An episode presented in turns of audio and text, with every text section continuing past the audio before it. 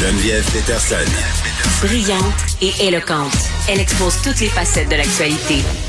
On parle avec Olivier Drouin, qui est fondateur du compte COVID École. Olivier Drouin, qui est un citoyen, comme vous et moi, père de famille, euh, vraiment, qui collige, comptabilise les cas de COVID depuis le début de la pandémie.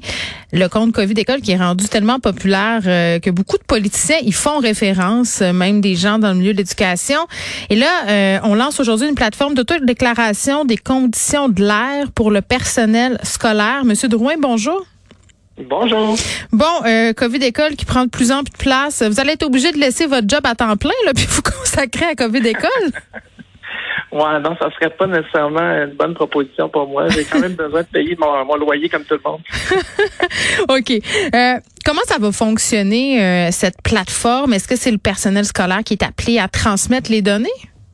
Oui, exactement. En fait, c'est très simple. Dans chacune des classes, là, on, nous dit quoi, 68% mais éventuellement, dans chacun des 90 000 locaux scolaires au Québec, il va y avoir un petit lecteur qui ressemble à un thermo, à, une lecture de, thermomètre, donc euh, température, euh, humidité et CO2. Donc le fameux CO2 là, qui est utile pour euh, nous donner une approximation de, la qualité de mm. l'air. Dans, Savoir quand on ouvre la fenêtre. c'est ça. Oui, c'est ça, exactement, exactement. bon, je suis mauvaise foi. Oui. Les gens en classe, les profs ou le personnel scolaire peuvent mm. tout simplement lire la mesure en temps réel pendant qu'il y a des élèves, très, très important, et de rentrer dans un petit formulaire sur mon site web. C'est très, très simple. Il y a une dizaine de champs à remplir. Mm. Et pourquoi on fait ça? Ben, oui, c'est ça. Le il y a comme un bris de conscience dans tout ce qui touche à la conversation de la qualité de l'air avec euh, le, ministre Roberge, puis ce qui a été fait jusqu'à présent.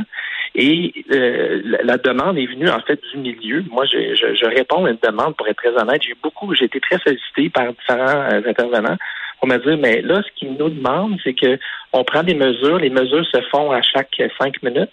Il y a comme un refresh là, sur le petit, euh, le petit capteur de CO2. Mais après ça, euh, quand les élèves sont partis, ça va ben, rendu, ça continue. Mmh. continue à mesurer, continue à mesurer là, pendant la nuit, le soir, le matin, quand il n'y a personne. Et là, les commissions scolaires, les centres de services font des moyennes quotidiennes pour nous rassurer, pour nous dire que tout va bien. Donc, vous comprenez un peu la, mathématique du fait que quand il n'y a plus personne en classe, ben, le taux de CO2 va être très bas. Il va être à 300, 400. Mm. Puis quand il va avoir 30 élèves à pas de fenêtre ouverte, il va peut-être être à 2000. Donc, c'est l'idée, c'est l'idée, euh, Monsieur Drouin, d'avoir une mesure plus réaliste. C'est ce que je comprends. Ben, ça, vient d'une idée de transparence, premièrement. Donc, donnez-nous accès à nos données. On est des payeurs de taxes, on veut voir nos données. C'est les données du gouvernement qui est nous-mêmes et visibilité. Les, gens du milieu veulent savoir, les parents aussi, mais en premier, les gens qui sont dans la classe, c'est-à-dire les professeurs, les élèves et les parents de ces élèves-là, mm. veulent savoir, pendant que l'élève est en classe, c'est quoi la situation euh, potentielle de transmission de la COVID qui est euh, déterminée avec un, disons, une approximation qui est le hmm. CO2 dans la classe. Mais c'est pour voir et pour savoir. C'est plate à dire, mais on est rendu à un point de cynisme tellement élevé que je me dis, OK, on va le savoir, on va avoir un portrait qui est plus juste parce qu'on n'aura pas justement ces moyennes-là. Vous parlez de la nuit, euh, des moments où il n'y a pas d'élèves. Je le conçois, mais mettons, moi, comme mère, euh, si je vois que les taux de CO2 dans les classes de mes enfants sont élevés, j'ai envie de vous dire, OK, mais encore. Il n'y a rien qui va être fait. Je veux dire, ça va donner quoi de le savoir?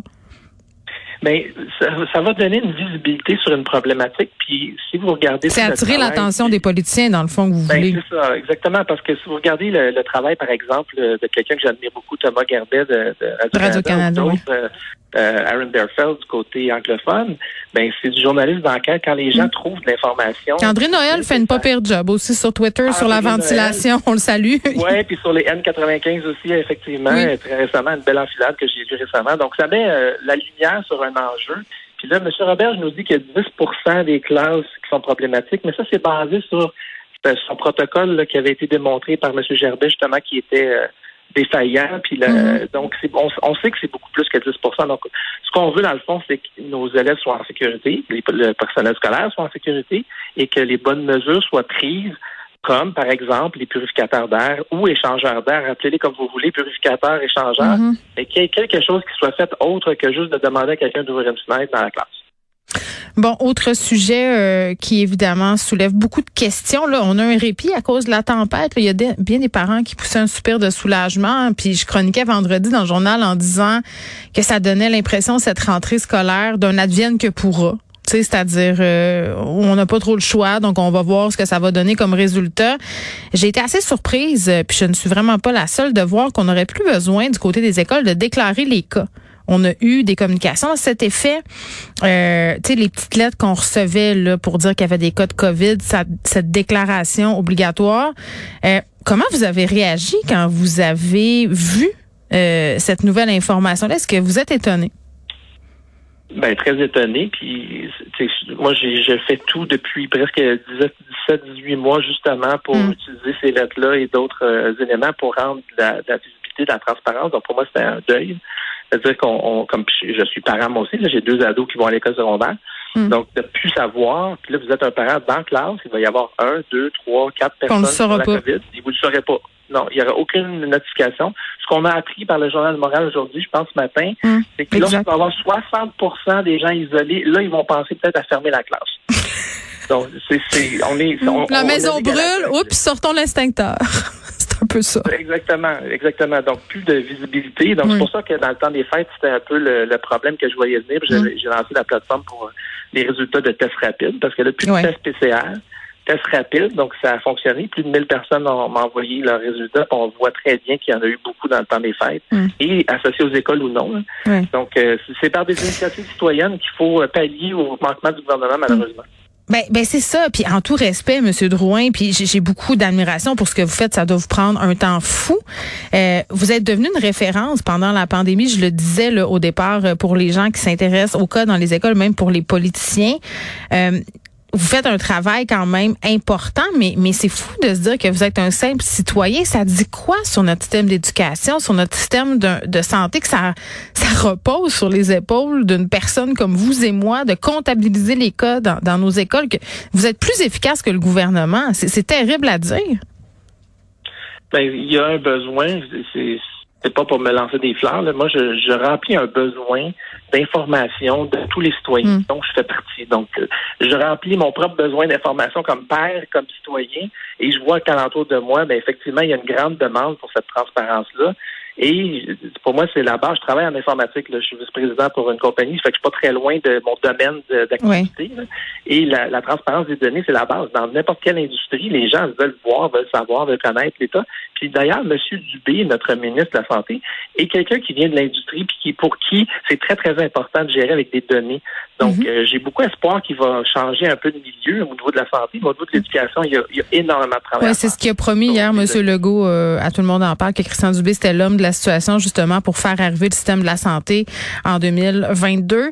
En terminant, M. Drouin, vous qui suivez l'école, on parle de pic, euh, ce pic qui serait atteint ou en voie 2, là, ça devient mêlant. Là, on semble pas dans cette euh, dans ce scénario-là pour le moment. Vous vous attendez à quoi dans les prochaines semaines au niveau du nombre de cas?